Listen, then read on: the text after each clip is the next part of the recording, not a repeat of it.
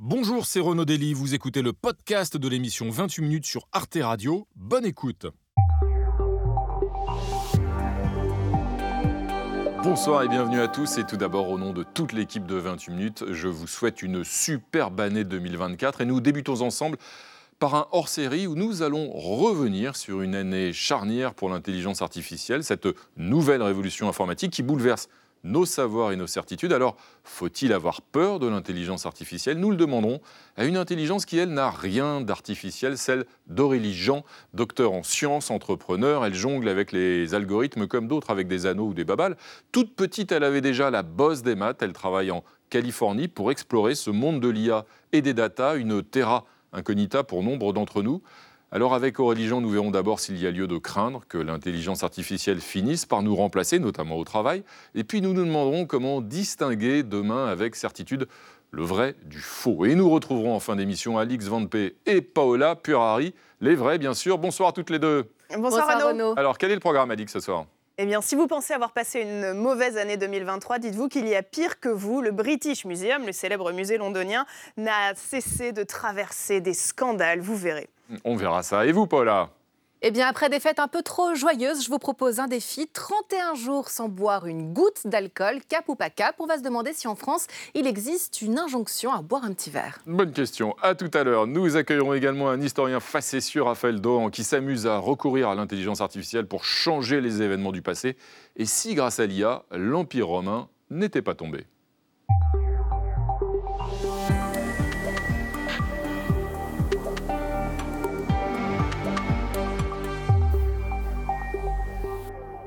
Bonsoir et bienvenue en religion. Bonne année à vous. Laissez-moi vous présenter Valérie Brochard et Jean-Mathieu Pernin. Salut les amis. Salut. Bonne année, bien sûr. Et la bonne année, Renaud. Et surtout la santé, bien sûr. Aurélie Jean, nous sommes donc ravis de vous accueillir ce soir sur ce plateau. Vous êtes docteur en sciences numériques, entrepreneur. Vous avez fondé et dirigé Insidico Veritas, agence de développement analytique et numérique. Vous avez publié de nombreux ouvrages et voici le dernier en date, Data et Sport, la révolution coécrit avec le grand champion de rugby Yannick Nyanga aux éditions de l'Observatoire. Et tout d'abord, une question euh, toute simple, et j'espère que la réponse le sera autant pour le, néophyte que je suis. Qu'est-ce que c'est que l'intelligence artificielle En quelques mots, comment pouvez-vous nous définir ce, mystère? Alors très rapidement, l'intelligence artificielle est à la fois une discipline et un ensemble de méthodes pour aller simuler un phénomène via une modélisation algorithmique dans l'objectif de répondre à une question, de résoudre un problème ou de comprendre des phénomènes via une simulation automatique sur un ordinateur. Une machine qui de fait peut imiter un comportement humain euh, intelligent peut imiter certaines composantes de l'intelligence humaine, mais n'en maîtrise qu'une seule, qui est l'intelligence analytique, mhm. via ce fameux raisonnement algorithmique qui est en fait un, raisonnement avec des opérations à exécuter, une certaine logique implicite ou explicite, en fonction du type d'algorithme. Eh bien, c'était très clair, n'est-ce pas, les amis voilà. Eh ben, J'ai tout compris. Et on va quand même aller un petit peu plus loin. On va commencer par la mise au point d'Amira Swilem.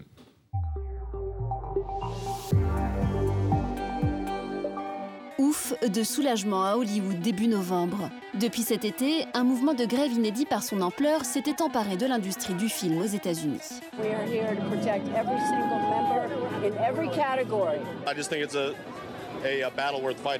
En cause notamment les inquiétudes des employés du secteur face à l'essor de l'intelligence artificielle.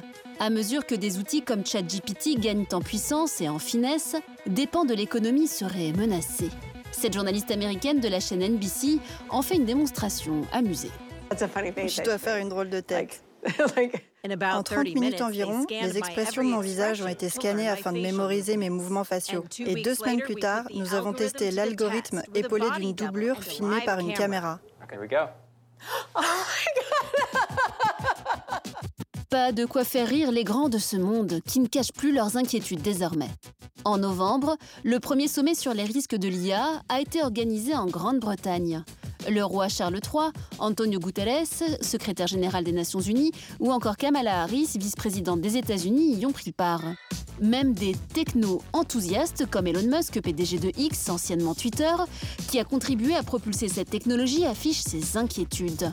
Il estime, comme d'autres spécialistes du secteur, que l'IA est aussi dangereuse, je cite, que l'arme nucléaire. Pour la première fois dans l'histoire de l'humanité, nous sommes face à quelque chose qui va être plus intelligent que nous. Je ne pense pas que cet outil peut être contrôlé, mais je pense qu'on peut aspirer à l'orienter dans un sens qui soit bénéfique à l'humanité. Alors que les évolutions de l'IA accélèrent en même temps que les appréhensions, certains, comme Elon Musk, proposent de geler pendant six mois la recherche sur cette technologie. Demande de moratoire, pétition, démission, appel à légiférer, ces craintes sont-elles fondées Et comment les expliquer? L'IA va-t-elle et peut-elle remplacer l'humain? Peut-on encore appuyer sur le bouton pause et à quel prix? Alors Aurélie Jean, euh, pour euh, préparer cette émission, j'ai un petit peu travaillé quand même. Je me suis euh, creusé les méninges, je me suis demandé quelles questions judicieuses, espérons-le, je pourrais vous poser. Puis à un moment, je me suis dit après tout à quoi bon, à quoi bon? Je vais me tourner vers ChatGPT mhm. pour essayer de voir ce que justement l'intelligence artificielle générative peut, peut produire.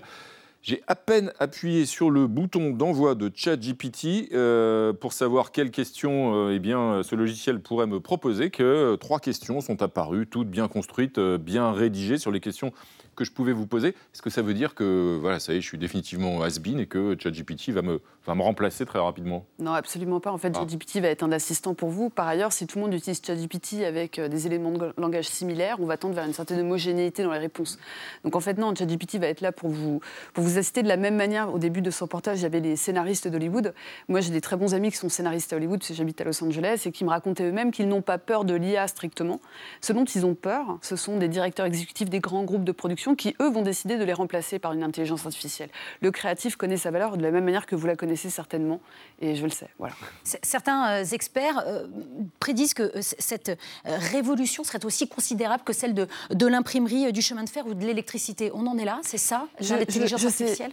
c'est une très bonne question. Je ne sais pas si on peut parler de révolution, parce qu'on parle souvent de révolution rétrospectivement, une fois en fait le, moment passé. C'est passé. Voilà. Donc en fait, ce qu'on peut dire, c'est qu'on vit un moment inédit dans l'histoire de l'humanité pour plein de raisons, dans l'accès au savoir, mais aussi dans la, dans la génération de contenus éditoriaux, vidéos, images et autres. Euh, et ça peut impacter tous les métiers. Par ailleurs, lorsqu'on parle de métiers et de comment l'IA va interférer avec ces métiers, il faut davantage parler de tâches et non de métiers strictement, puisqu'en fait, c'est ça qui va se passer. Ce que vous venez d'évoquer, à savoir d'écrire des questions, c'est une tâche de votre travail. Votre travail dépasse cette simple tâche. Je ne vous fais pas dire. Euh, euh, il y a des craintes, un certain nombre de craintes, on va y revenir évidemment dans l'émission, mais il y a aussi évidemment des, points positifs, euh, des, bénéfices qu'apporte l'intelligence artificielle, notamment sur un domaine sur lequel vous travaillez tout particulièrement, qui est la médecine, et en particulier la médecine prédictive. Alors il y a trois domaines dans la médecine dans lesquels l'IA va, interférer, va jouer un, un rôle très bénéfique. C'est la médecine prédictive, comme vous l'avez très bien dit, à savoir d'aller prédire les risques de développement de maladies, d'accidents cardiovasculaires et autres d'un individu en fonction de données très larges. Le, le enfin, sur lui, mais aussi sur son environnement, etc. Et puis sur la connaissance de la maladie qu'on a. Il y a aussi la médecine qu'on appelle euh, personnalisée. On va aller personnaliser les traitements, on va personnaliser même des examens en fonction du type de patient. Et puis enfin, un domaine sur moi sur lequel je travaille, qui est la médecine de précision. Mhm. Euh, en l'occurrence, nous, on travaille avec mon équipe sur un, algorithme qu'on a développé et qu'on a, on a fait un, produit de recherche, et là, on va passer au produit industriel, qui est le développement d'un algorithme pour détecter sur une simple mammographie le cancer du sein au stade mhm. infraradiologique deux ans avant qu'on voit une tumeur. Et là, on appelle ça précision parce qu'on va, on va être de plus en plus précis, même dans les diagnostics, dans, la, dans les pronostics aussi. Donc ça va assister les médecins. Ça avance très vite, en l'occurrence, justement Alors, ça, avance très vite, oui et non. Oui, ça avance très vite, ça pourrait avancer plus vite parce qu'en fait, on a besoin beaucoup d'argent. Et, avec tout ce qu'on entend aujourd'hui, tous ces, discours apocalyptiques, long-termistes, comme celui de, ceux de, Elon Musk et de d'autres, en fait, on peut avoir un, un, pas en arrière en disant on ne veut pas mettre trop d'argent dans l'IA parce qu'on a peur. Et l'enjeu scolaire, est-ce que c'est pas là aussi un autre problème? Et en tout cas, on connaît cette inquiétude. À quoi bon euh, pour des enfants euh, continuer à apprendre euh, à écrire, à compter Si l'IA le fait mieux, plus vite, immédiatement, est-ce qu'il n'y a pas justement une, perte de l'effort, euh, de l'apprentissage qui est en train de se produire et qui participerait d'une baisse du niveau scolaire. Alors c'est marrant, cette peur, elle, est assez injustifiée à mes yeux parce que comme on dit, bah oui, maintenant il y a des traducteurs, on n'a plus besoin d'apprendre les langues. Mais en fait, c'est oublier le rôle de l'apprentissage. L'apprentissage, il sert à deux choses. À, euh, certes, à appliquer vos apprentissages dans la vie pratique, on appelle ça, on appelle ça la transmission des savoirs en mmh. éducation, mais c'est aussi tout simplement à comprendre cette discipline. C'est-à-dire que le fait, par exemple, d'apprendre à compter, mmh. je pense qu'aujourd'hui, vous ne faites plus de calculs très compliqués, si vous en avez besoin, vous prenez votre calculette, mmh. et vous avez raison. Euh, jamais fait. Hein. Bon. des, des calculs très compliqués, mais Mais cela étant dit, cela étant dit le fait d'avoir appris vos tables de, multiplication mm. petits ou le simple fait mm. d'apprendre à faire une division euclidienne, bah, ça, fait qu'aujourd'hui, vous avez un regard critique sur un résultat qui vous, est fourni ou vous dire tiens, là, il y a une erreur. Je, je, pense qu'il y a une erreur, il y a un problème dans le calcul. Ou encore, le fait d'apprendre une langue permet aussi de comprendre cette langue et de comprendre la culture qui lui est attachée. Et ça, un traducteur ne le fera pas. Donc, c'est apprendre n'est pas seulement pour transmettre ses savoirs. Il y a quand même un certain nombre d'enseignants aujourd'hui qui se heurtent à euh, des copies qui sont écrites par ChatGPT. Ça, c'est un autre sujet. Ouais. Ça, pour le coup, moi, je vois. Qu'est-ce que vous leur euh, conseillez, justement Alors, moi, ce que je leur conseille, c'est de revoir la méthode d'évaluation des élèves. Pendant très longtemps, on a pensé qu'il mmh. bah, faut évaluer les élèves de telle manière et on va leur donner une dissertation à faire à la maison et ils vont revenir avec la dissertation. Mais en fait, ça, ça peut plus marcher aujourd'hui avec les outils numériques. Parce qu'un élève peut tout à fait utiliser ChatGPT et plein d'autres outils mmh. par ailleurs. il peut même aller sur Internet déjà et, faire un copier-coller. Voilà. voilà. Donc, en fait, l'idée, c'est davantage, il faut, je pense, c'est une opportunité il y a des risques et tout, bien évidemment, mais c'est une opportunité. Le risque, en l'occurrence, c'est que l'élève croit systématiquement ce qu'il va rechercher sur Internet ou ce qui va être généré. Donc c'est là-dessus qu'il faut travailler. Mais concernant ce point-là dont vous parlez, je pense qu'il faut au contraire essayer de... Bah, c'est une opportunité pour revoir les méthodes d'évaluation des élèves opportunité, mais risque, c'est un mot qu'on vient d'évoquer. Elon Musk, hein, on, vient de le voir, demande un, moratoire, six mois de pause pour qu'on réfléchisse peut-être comme on est en train de le faire maintenant. Qu'est-ce que vous en pensez? Alors, euh, comme la majorité écrasante des scientifiques du domaine et des ingénieurs, euh, je n'ai pas signé cette lettre et euh, je suis contre cette lettre pour une raison toute simple, c'est qu'elle se base sur un, elle ne se base pas du tout sur un, point de vue scientifique, mais un point de vue politique et marketing. C'est-à-dire qu'ils ont une vision long-termiste, apocalyptique, où ils nous disent regardez ce qui va se passer dans très longtemps, très longtemps, ce qui n'arrivera pas, je vous l'assure. Par contre, on a des enjeux aujourd'hui que ces mêmes personnes ne regardent pas, euh, qui sont en l'occurrence la discrimination technologique, les enjeux environnementaux ou encore ce qu'on appelle le digital labor, les travailleurs du clic, mmh. et le fait qu'on aille faire travailler dans des conditions inacceptables mmh. des gens à l'autre bout du monde pour aller annoter et nettoyer de la data. Et pourtant, Ursula von der Leyen, euh, présidente de la Commission européenne, dit qu'on va vers l'extinction carrément de l'espèce humaine euh, si on développe encore davantage l'IA. Est-ce que c'est tout de même une réalité? Enfin, ils sont plusieurs quand même à le dire. Hein, Alors moi, je lui en ai beaucoup voulu, si je puis me permettre, et pourtant c'est une femme brillante, mais je lui en ai voulu parce qu'en fait, elle a, alarmé euh, tous les gens qui ne sont pas du métier et qui vont faire du mal aux gens du métier, ou par ailleurs, même on risque de mal flécher du coup les fonds de recherche ou les fonds euh, privés. Euh, honnêtement, il y a des risques, on, les on le sait. Mhm. Et cette vision apocalyptique long-termiste n'a pas de base scientifique et, vraiment, enfin, je Pour vous, il n'y a pas de conséquences sur l'humain lui-même. C'était ce, que disait, ce que disait Ursula von der Leyen quand elle parle de l'extinction de l'espèce humaine. Absolument mhm. pas. Euh, d'ailleurs, je dis toujours, euh, si vraiment il y a une machine qui vous attaque, vous la débranchez. Mais en tout cas, soyons C'est une question de dépendance mais, aussi. Mais, alors ça, voilà, les risques, pour moi, sont là. Les risques sont euh, dans notre rapport à la réalité. Mhm c'est-à-dire savoir qu'est-ce qui est réel, qu'est-ce qui est virtuel. On l'a très bien vu dans le film mmh. avec euh, cette génération de cette mmh. journaliste. Euh, voilà. On a aussi le rapport à la vérité dans le contenu de l'information qui nous est transmise. Ça, pour moi, sont des dangers sur mmh. lesquels on doit travailler, euh, mais absolument pas cette extermination. Quand Elon Musk dit les IA seront bien plus intelligentes que nous, c'est faux. Elles sont, elles sont, déjà bien plus intelligentes que nous sur le, calcul analytique, et tant mieux. Maintenant, sur l'émotion, l'intelligence pratique ou l'intelligence. C'est l'esprit critique, en fait, qui nous. Voilà. Et, je pense qu'il faut, euh, il faut mm. Juste le doute, tout à fait. Il faut juste arriver à, comprendre notre complémentarité pour, euh, pour, et ne pas écouter euh, seulement des acteurs à la vision long-termiste apocalyptique. Oui, on va écouter quand même, quand même, on va, on va se pencher pardon, sur une autre crainte quand même. Euh, et si demain, eh bien, l'intelligence artificielle nous piquait tous nos boulots C'est une interrogation qui a parcouru les débats de 28 minutes en 2023. Regardez ce florilège. Les machines ont remplacé l'école bleue. Est-ce que l'IA, l'intelligence artificielle, va remplacer l'école blanc? Si vous voulez, il n'y a pas de gain de productivité sans des frottements très importants sur le marché du travail. C'est-à-dire que, par définition, vous inventez la, machine à vapeur, euh, les gens qui sont des maréchaux ferrants, c'est compliqué pour eux. Quoi. Si un jour vous avez les véhicules autonomes, vous avez 15 millions d'emplois qui sont directement liés aux États-Unis euh, au, transport. Donc, euh, ça ne sera plus les mêmes types d'emplois. Et c'est la même chose dans toutes les technologies qui apparaissent. Vous avez tout un tas de métiers qui disparaissent. C'est une bonne nouvelle. La productivité, je crois, c'est important de le rappeler, c'est la base du progrès. Et oui, c'est peut-être plus des, tâches que des, que des métiers qui vont, mhm. qui vont disparaître. Si je prends, pour reprendre mon métier, par exemple, de journaliste, euh, vous aurez peut-être des... GPT ou ce genre de technologies pourront euh, bâtonner des dépêches, mais des pas... Dépêches de l'AFP, des, de l'AFP, de, France Presse euh, mais pas faire de l'enquête. Donc en fait, c'est pas forcément le métier de journaliste qui va disparaître, mais certaines tâches, et c'est applicable euh, à plusieurs, euh, plusieurs types de métiers. Le discours sur le remplacement des emplois, ça fait très très longtemps qu'on l'entend. Ce qui se passe la plupart du temps, c'est pas le remplacement, mais c'est une forme de déqualification. Alors ça s'est étudié pour le moment dans d'autres secteurs. Ce qui passe, c'est pas qu'on va substituer de l'automatique ou de l'IA, mais qu'une partie des activités vont être contrôlées par ça et que le travail, du coup, devient moins qualifié et que les, personnes sont assujetties au fonctionnement par IA. Ça s'est vu dans beaucoup de champs et pour moi, c'est sans doute la, chose la plus inquiétante. C'est toujours c'est le risque d'une prolétarisation généralisée. Mmh. il faut comprendre que ces technologies ne sont pas magiques. Qu'est-ce que fait ChatGPT Il reprend l'Internet, visiblement jusqu'à 2021, mais sans doute un jour euh, pourra-t-il reprendre l'Internet en cours.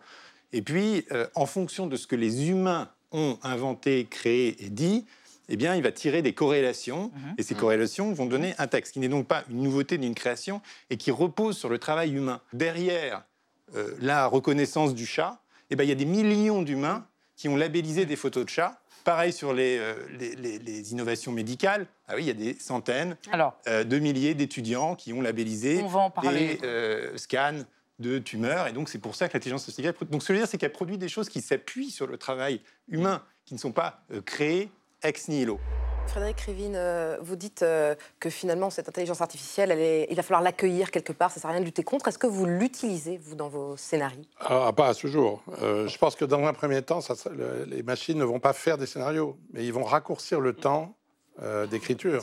Donc, ils vont réduire les coûts. Donc, les producteurs vont évidemment nous dire aux scénaristes, aujourd'hui, on a des outils qui permettent, alors qu'on travaillait à 20 en une semaine, de travailler à 5 en deux jours. Euh, on ne vous demande pas de faire une règle de 3, mais voilà. Mm. Et donc, c'est pour ça que les scénaristes, c'est l'opinion de la guide des scénaristes en tout cas, on doit euh, connaître ces logiciels le mieux possible pour, au moment inévitable, absolument inévitable, où la négociation arrivera, où les outils seront là, donc de toute façon, les producteurs les utiliseront, bah, il faut qu'on soit les, meilleurs euh, utilisateurs et penseurs de ces outils. Soyons les meilleurs utilisateurs. Valérie Oui, l'Union européenne a rédigé un IA Act pour tenter de réguler l'intelligence artificielle. Est-ce que, euh, clairement, ça peut bloquer notre développement? Euh, Ça peut. Euh, disons que d'avoir... Il y a plusieurs sujets. D'avoir un AI Act, c'est une bonne nouvelle. C'est nécessaire. C'est nécessaire, de la même manière qu'on l'a fait pour les mm. données à caractère personnel, qui a par d'ailleurs influencé le texte américain. C'est vrai. Euh, voilà, exactement. Donc c'est plutôt une bonne nouvelle. Maintenant, c'est une fois comment il est écrit, une fois comment ensuite comment il est appliqué. Donc il y a trois phases dans, dans la loi. Est-ce qu'elle doit exister, comment elle a été écrite et comment elle est appliquée? Donc elle doit exister, on est d'accord. Comment elle a été écrite? Il y a plein de choses qui sont extrêmement bien. Par exemple, d'aller regarder le niveau de danger d'une intelligence artificielle en fonction de l'application. Donc on fait la différence entre la technologie et l'application. Je dis ça parce que par exemple, une intelligence artificielle de reconnaissance faciale n'est pas mauvaise en soi, on l'utilise à l'aéroport pour passer la douane, elle est mauvaise dans certaines applications, comme par exemple la surveillance de masse dans les rues par exemple. La en Chine, Voilà, exactement. Mais est-ce que l'Europe peut, peut trouver sa place dans, dans ce qu'on voit, par exemple, dans ce qui se développe aux États-Unis? Vous habitez en Californie. Euh, voilà, est-ce que nous, Européens, on peut avoir une place dans ce marché-là? Alors, on a déjà une place. C'est juste qu'on l'a, on l'a décrit souvent mal, mais on a déjà une place. Et par ailleurs, on a une place de deux manières différentes. On a des Français partout dans le monde. Alors, vous allez me dire, oui, mais ils sont pas chez nous. Certes, mais ils travaillent indirectement pour la France aussi. Beaucoup travaillent avec la France. Deuxièmement, on a énormément de talents en France. On a, euh, on a en train, on augmente en fait les budgets. Il faut les augmenter bien plus. Et il faut que l'Europe aussi soit un peu moins conservatrice dans la manière dont elle affecte les budgets. Du coup, du coup ce qu'est en train de faire Xavier Niel avec son laboratoire, est-ce que ça pourrait vous intéresser? C'est une excellente initiative, ce qu'a fait Xavier Niel. C'est important parce qu'un fonds euh, mmh. deep tech, mmh. qui est la deep tech, qui est la translation des travaux de recherche à l'industrie, avec des gens qui font de l'IA, avec des vrais ingénieurs et des vrais scientifiques, c'est l'avenir. Précisons qu'il a mis, euh, donc, il investit 300, 300 euh, millions pour créer un, labo, un laboratoire de, de, recherche sur l'IA, et ça, vous que c'est une excellente initiative. on regrette juste que les cofondateurs, mais j'en ai parlé avec Xavier en l'occurrence, que les cofondateurs ne soient que des hommes. Voilà, c'est un peu dommage. Je regrette. Bah, Raison de plus justement pour, raison plus, justement, pour revenir en France et, rejoindre ce laboratoire. Euh, bah, en fait, j'ai déjà une autre entreprise là que je suis en train de. Voilà. Non, Mathieu, il y a un autre, une autre conséquence de l'intelligence artificielle, c'est l'impact de l'IA sur l'environnement. Sur l'environnement, oui. Alors, je ne sais pas si vous connaissez euh, la ville de euh, Talavera de la Arena. Non. Alors, cette cité espagnole, en fait, est devenue le symbole hein, en fait, des dégâts environnementaux provoqués par le déploiement de l'intelligence artificielle. C'est là, en lisière de cette ville, que Meta, euh, maison mère de Facebook, va donc implanter un centre de données hein, pour développer sa propre intelligence artificielle. Ce gigantesque système informatique chauffe énormément et a donc besoin d'être refroidi en permanence, exigeant à peu près 600 millions de litres d'eau par an, dont 200 millions prélevés dans le réseau d'eau potable de la ville. ah oui, c'est vrai que j'ai oublié de vous dire aussi que ça se, cette ville est en Castille, et donc c'est une région très aride. Et à partir de là, eh bien, les agriculteurs s'inquiètent parce qu'ils sont confrontés eux-mêmes à des sécheresses euh, chaque année. Alors d'une manière générale, les supercalculateurs et le stockage de milliards de données nécessaires au développement de l'IA dépensent une énergie eh bien, euh, colossale. Par exemple, l'apprentissage du modèle ChatGPT 3 a consommé l'équivalent en énergie de 320 foyers français pendant un an. Et il faut savoir que la puissance de calcul double à chaque nouvelle version. Et l'IA soulève un deuxième problème écologique. Il n'y a pas de giga-ordinateur sans ces milliers de microprocesseurs, microprocesseurs eh bien, qui sont euh, fabriqués avec des terres rares hein, comme euh, l'yttrium.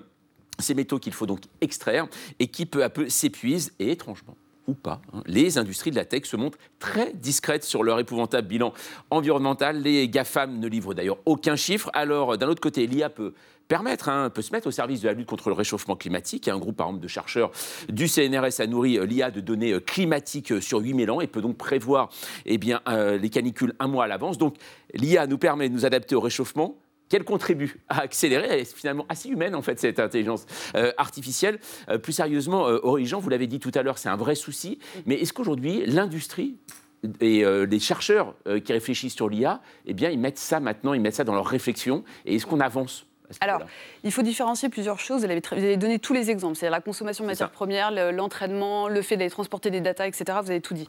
maintenant, il, il faut comprendre qu'il y a seulement certains types de modèles qui consomment énormément.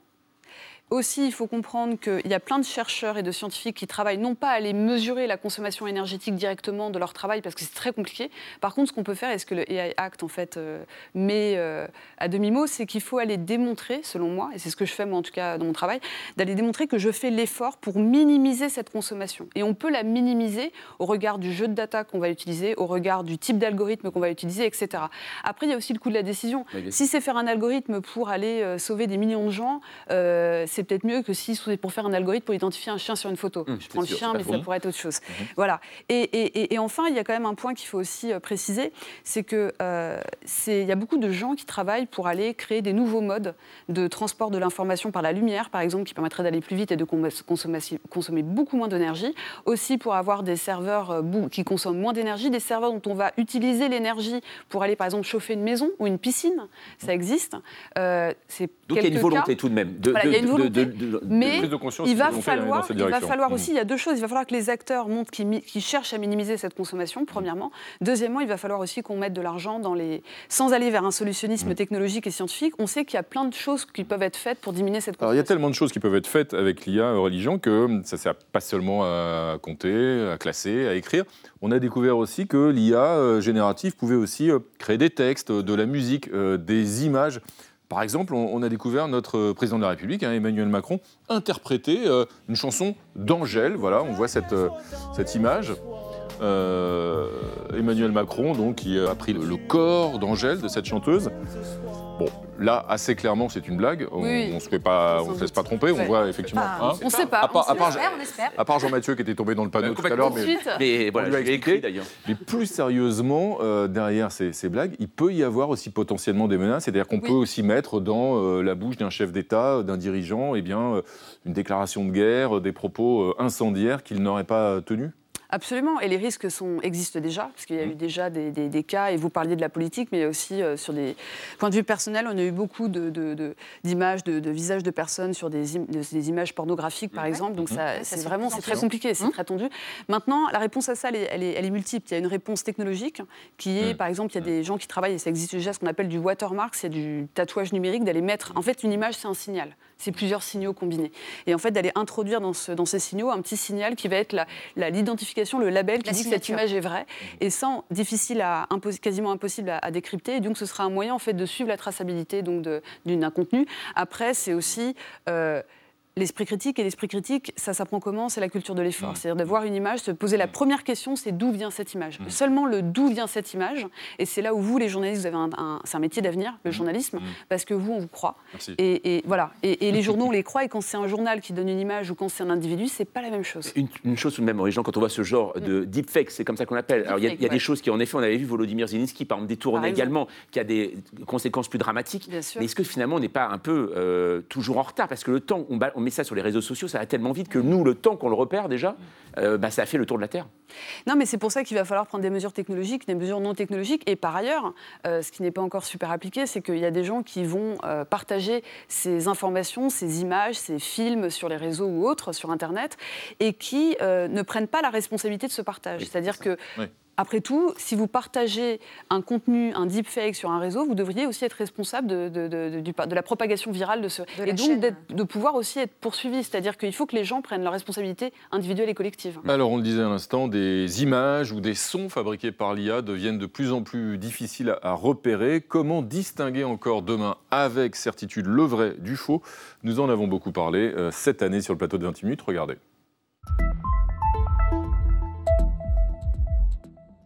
Constate, parce que mon boulot c'est de travailler sur les fake news, les fausses informations, que l'intelligence artificielle dans mon domaine donne des possibilités absolument incroyables. C'est-à-dire que alors, il y a des possibilités aussi euh, super. On peut, par exemple, maintenant traduire en direct votre voix en italien, en allemand, euh, et ça, ça va être génial avec son téléphone. Sauf que je peux aussi euh, vous remplacer par quelqu'un d'autre, vous faire dire n'importe quoi, et donner à ça une ampleur énorme, parce que vous pouvez ensuite utiliser des bots pour aller envoyer vos contenus sur Internet de partout. En fait, ça, fait rentrer la désinformation dans une nouvelle ère. Je ne peux pas vous dire à quoi ça va ressembler, je peux simplement vous dire que c'est un peu inquiétant. Pour se rendre compte de l'impact que ça peut avoir sur la vérité et la démocratie, il y a une photo qui circule aujourd'hui sur les réseaux sociaux, c'est celle d'un manifestant âgé qui est blessé. Et en fait, cette photo est fausse. On la voit à l'écran. C'est assez impressionnant, Marie Turcan, parce que c'est là qu'on voit l'impact que ça peut avoir sur les gens, sur l'information et sur la réalité. C'est ce que j'ai trouvé très intéressant dans cette photo, c'est qu'il est très difficile même de savoir si elle est vraie ou fausse, ah bah qu'on a mis beaucoup de temps à comprendre que c'était une image qui avait été générée par Midjourney. Et en fait, mm. on peut aussi retourner le problème à l'envers, c'est qu'aujourd'hui, cette photo, on peut se demander si elle est vraie, mais demain, il faudra aussi qu'on se demande si une photo vraie n'est pas fausse. Oui. Et c'est un peu ça où là, on en vient à des, questionnements autour de la vérité de ce qu'on voit en ligne. C'est que maintenant, tout va être questionné. Et vous le savez, en, tant que journaliste, euh, faire passer des informations, c'est déjà très compliqué aujourd'hui. Mhm. D'être pris au sérieux, c'est d'être compliqué. Dès qu'on produit une image, on a vraiment beaucoup de gens qui vont aller dire c'est un montage, c'est une photo, enfin, c'est une capture d'écran euh, trafiquée. Alors là, maintenant, comment leur prouver que c'est pas vrai? Comment aujourd'hui je prouve qu'une image est vraie? C'est tout aussi difficile que prouver qu'une image est fausse. Je pense que ça change profondément notre rapport à la vérité et qu'il y a vraiment un besoin de redevenir critique.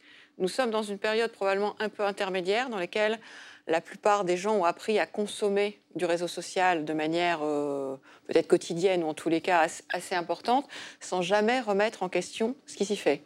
Et probablement, on peut espérer que la technologie va avancer jusqu'à un moment, dans quelques temps, où on pourra distinguer ces contenus, on pourra probablement euh, les détecter automatiquement, en tous les cas les ah. classifier. Mais c'est un peu flou ce que vous dites. Dans quelques temps, enfin, c'est pas très Oui, parce que le, les, en termes de, sécurité, les attaquants ont toujours un pas d'avance, puisque le, défenseur réagit. Et donc, en tout état de cause, ça doit quand même interroger tout le monde hmm. sur ce, qu'on pense d'une information qui arrive et comment on la vérifie. Et ça, c'est un apprentissage à faire.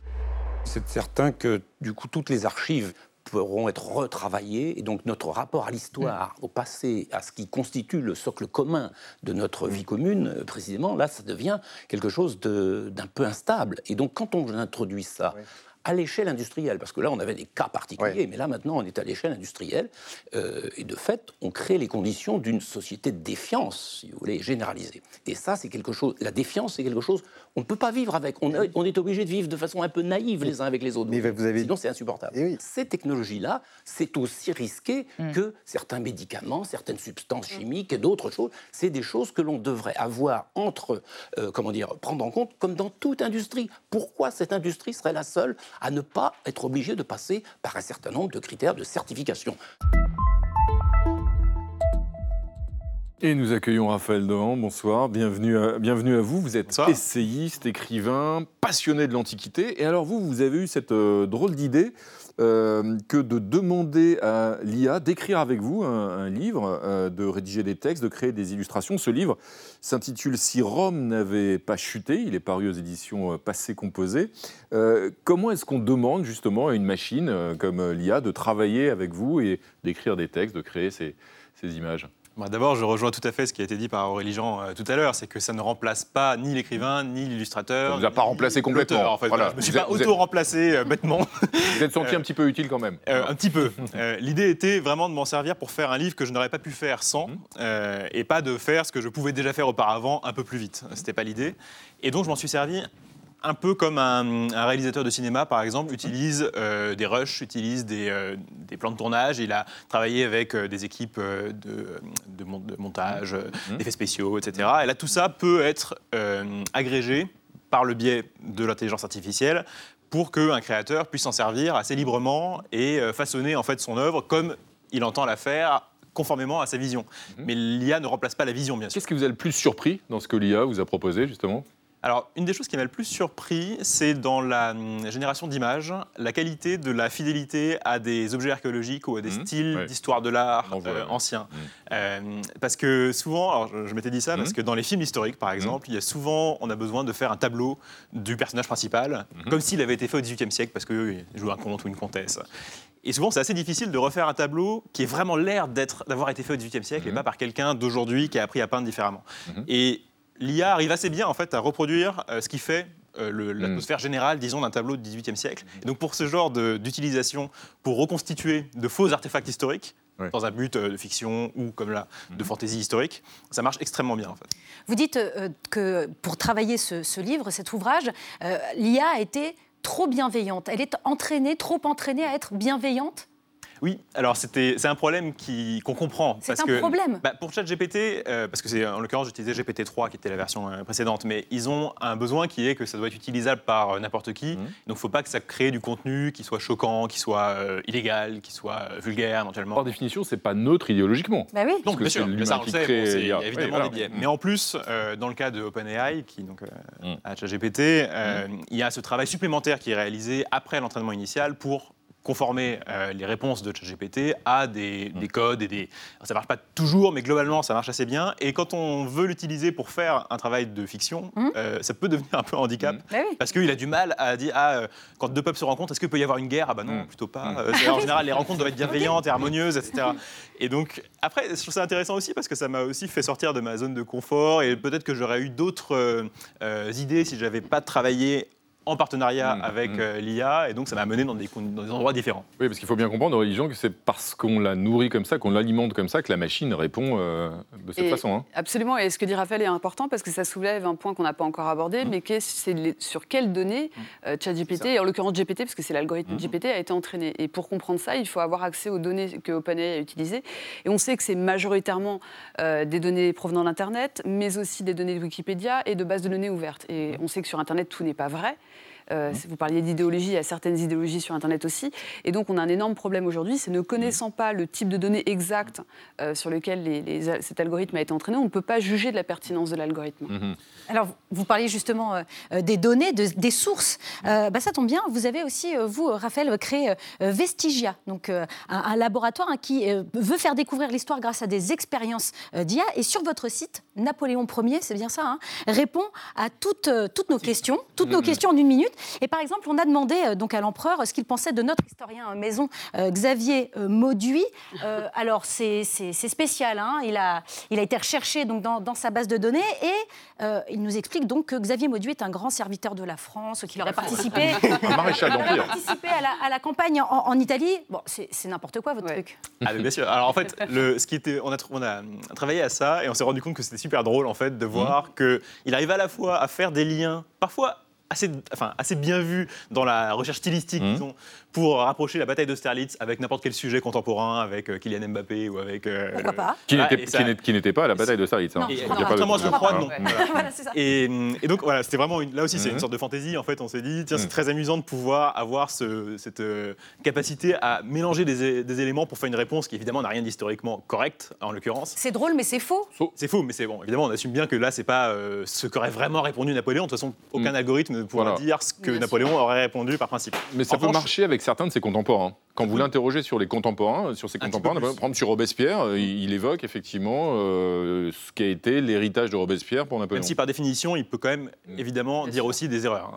L'idée, c'est qu'ensuite, plus tard, en fait, mm. ça peut devenir un outil parmi d'autres euh, pour refaire des, de la vulgarisation historique par le biais de simulations en 3D, par exemple, où ce serait intégré, mais comme une partie d'autres choses. Et il faut bien sûr que ce soit allié mm. à un travail, disons, plus scientifiquement correct pour, que ça, pour que ça fonctionne en termes de pédagogie. Alors, Origin, c'est vrai que si on explore encore plus loin, là on le voit, c'est une fiction. Alors c'est là où il faut faire attention parce que certains pourraient l'interpréter comme du vrai maintenant. Mais est-ce que finalement une machine, aujourd'hui, euh, ça peut avoir de l'imagination?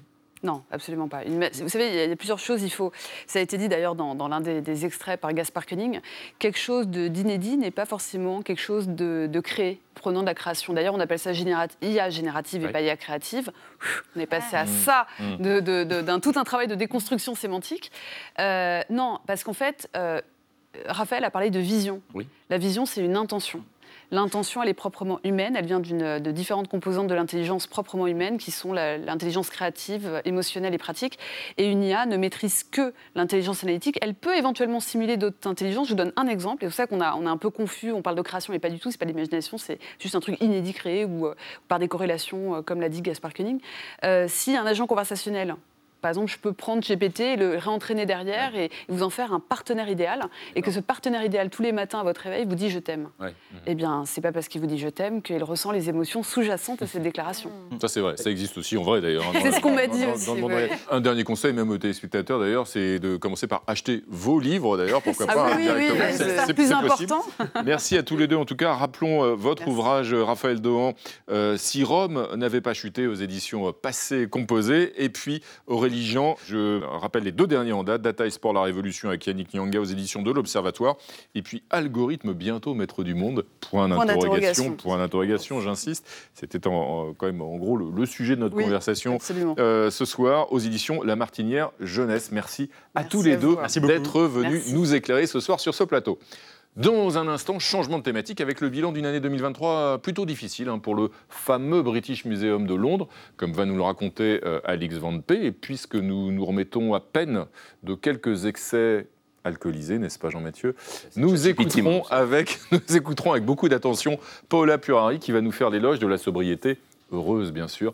Mais d'abord retrouvons l'ami Mathieu Conquet et son À la loupe qui examine aujourd'hui l'histoire d'un chant chrétien infiltré dans toutes les strates de la musique moderne, du punk rock au reggae, Adeistan Fidelis.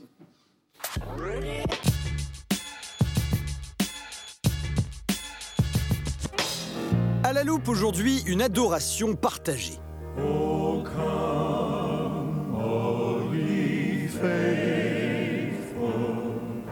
en 1971, Elvis Presley publie son deuxième album de Noël. Pour son retour au répertoire de la Nativité, le King choisit un classique de l'église protestante, O Come All Faithful.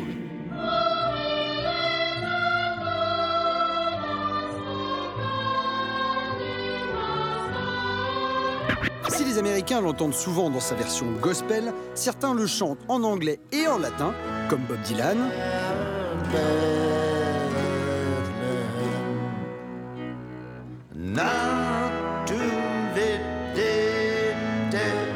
Pour cause, les premières partitions attestées de ce chant remontent à 1750 avec des paroles en latin que chante ici Nat King Cole.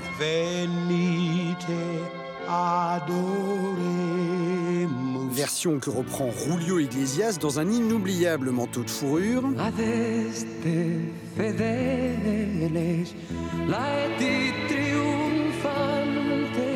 En 1841, le prêtre catholique anglais Frederick Oakley propose une version anglaise et Adeste Fideles devient O Come All Faithful.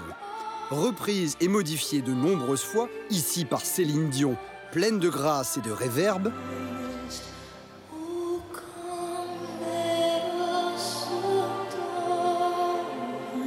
ailleurs dans une lecture reggae,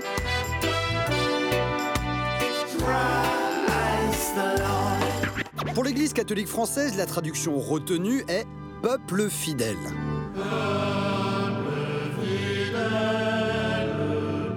Comment comprendre alors la place que lui accorde la sulfureuse Nicki Minaj?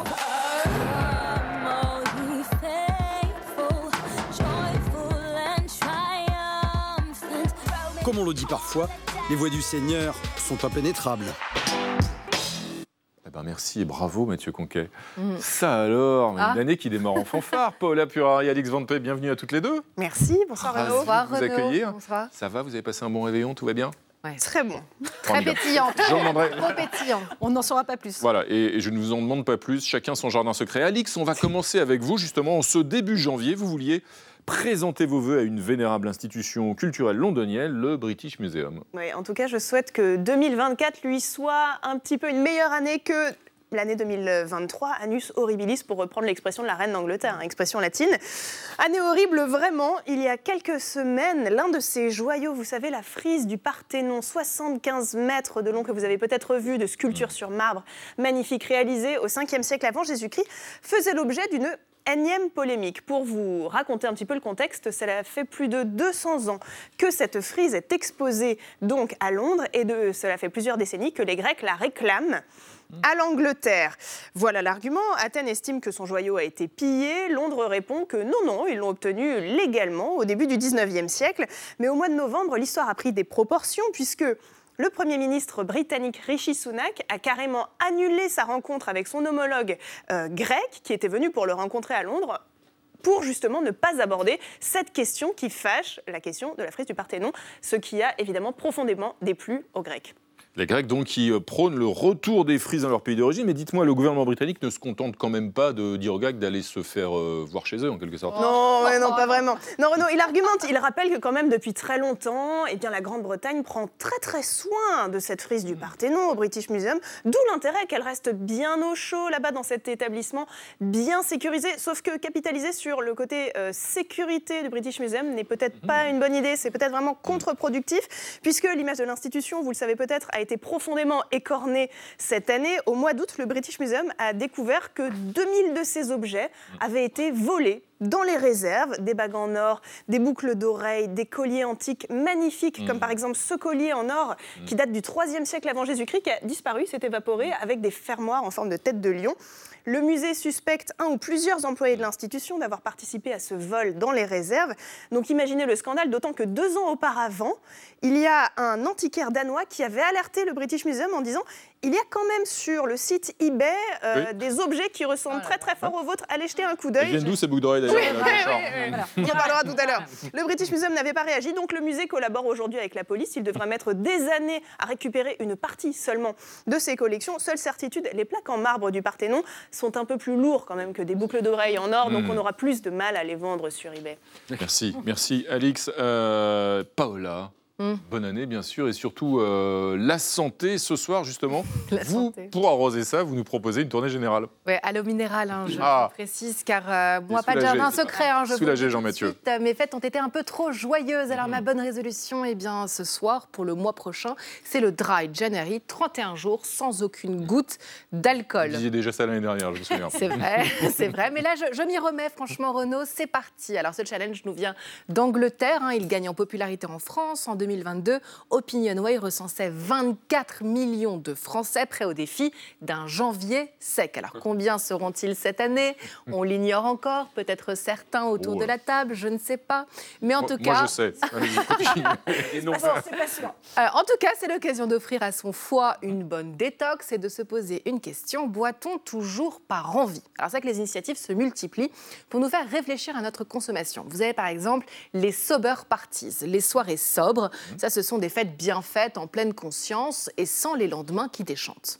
Et qu'est-ce qu'on boit dans ces soirées sobres, bah, Vous buvez des cocktails, vous buvez ah. du vin, vous buvez de la tequila, mais tout ça sans alcool. Mmh, du vin sans alcool. Et ben voilà, le marché de ces boissons est en ébullition. C'est plus 13% en 2021 et les géants du secteur l'ont bien compris. Vous prenez par exemple Pernod Ricard, il a sorti son gin et sa suze sans alcool. Cronenbourg a élargi sa gamme de bières 0% et même le Château Angélus travaille sur un Saint-Émilion Grand Cru désalcoolisé aux grandes dames des puristes. En France, il y a des sommeliers qui se reconvertissent en sobreliers et qui ouvrent leur première cave sans alcool. Et les Français sont prêts à cette reconversion Alors, il faut savoir qu'on est toujours les plus gros buveurs, enfin parmi ah. les plus gros buveurs d'Europe, mais c'est vrai que notre consommation a drastiquement chuté. Hein. c'est euh, de 70% en 60 ans. Alors forcément, certains voient le verre à moitié vide, hein, euh, le lobby de l'alcool en premier lieu, qui redoute quand même que le dry January finisse par durer 12 mois sur 12. Il faut savoir qu'en 2019,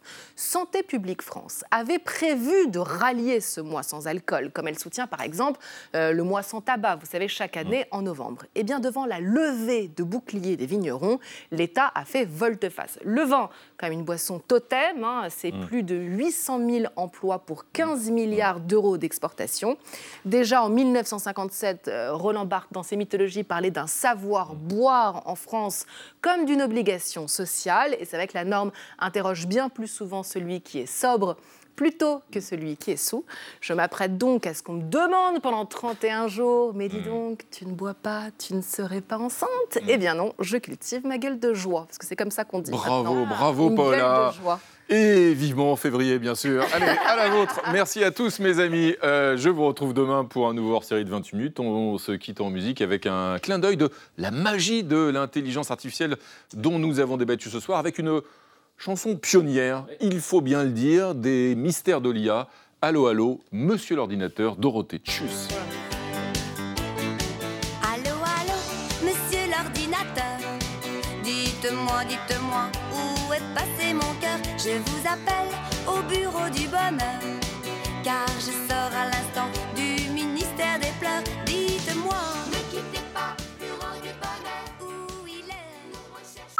Retrouvez le podcast de 28 minutes sur toutes les plateformes de podcast et sur arteradio.com. Et pour soutenir l'émission, abonnez-vous, commentez, critiquez, mettez des étoiles et partagez le podcast avec vos proches.